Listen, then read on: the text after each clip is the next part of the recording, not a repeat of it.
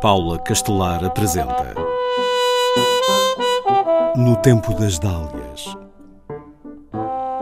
Mulheres Intemporais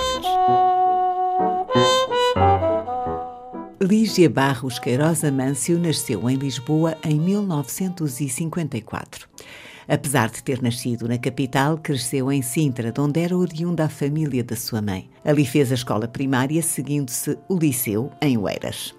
Tanto Lígia como a irmã foram incentivadas pelos pais a estudar. Nos últimos anos do liceu, Lígia teve uma professora de filosofia que a marcou e a fez pender definitivamente para a área da psicologia. Face à inexistência desse curso em Portugal, nas universidades públicas, quando terminou o liceu, pediu aos pais para a deixarem ir estudar para fora do país. O pedido foi aceito e Lígia Amâncio rumou a Edimburgo, onde a esperava uma prima da sua mãe que ali preparava um doutoramento em genética. O primeiro objetivo de Lígia era fazer o exame de inglês para obter o diploma exigido para a entrada no ensino superior. Mas não chegaria a frequentar a universidade, pois o valor das propinas era insustentável para a família. Foi então para Paris, onde a sua irmã se encontrava a fazer um doutoramento com uma bolsa do governo francês. Em 1972 ingressou na Universidade de Paris 8. Fez ainda na cidade francesa a preparação de acesso ao doutoramento, mas entretanto a construção da democracia após o 25 de abril de 1974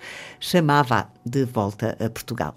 Queria fazer parte da nova sociedade portuguesa. Em 1978 entrou como assistente estagiária no ISCTE, Instituto Superior de Ciências do Trabalho e da Empresa. Passado um ano, casou-se e, envolvido outro, foi mãe. Doutorou-se nove anos depois, em 1989, com uma tese sobre a discriminação da mulher no trabalho.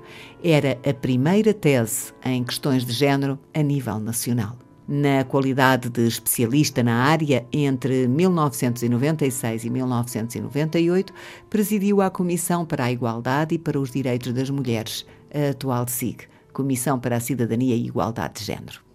Em 2004 foi agraciada com o título de Comendadora da Ordem do Infante pelo Presidente da República Portuguesa, Jorge Sampaio. Via assim reconhecidos ao mais alto nível os seus contributos para o país nas áreas científica e política. De 2006 a 2012, integrou o Conselho Diretivo da Fundação para a Ciência e a Tecnologia na qualidade de sua vice-presidente. Aposentou-se em 2018, mas continua a investigar e a publicar na sua área de especialidade. Em janeiro de 2019, um grupo de jovens investigadores que tinham sido orientados por ela lançou o livro Lígia Amâncio, O Gênero como Ação sobre o Mundo.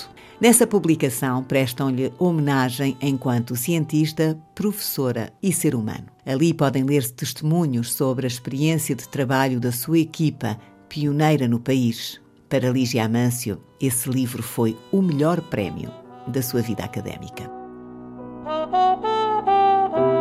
No Tempo das Dálias Em parceria com o MIMA Museu Internacional da Mulher e a Amonet, Associação Portuguesa das Mulheres Cientistas.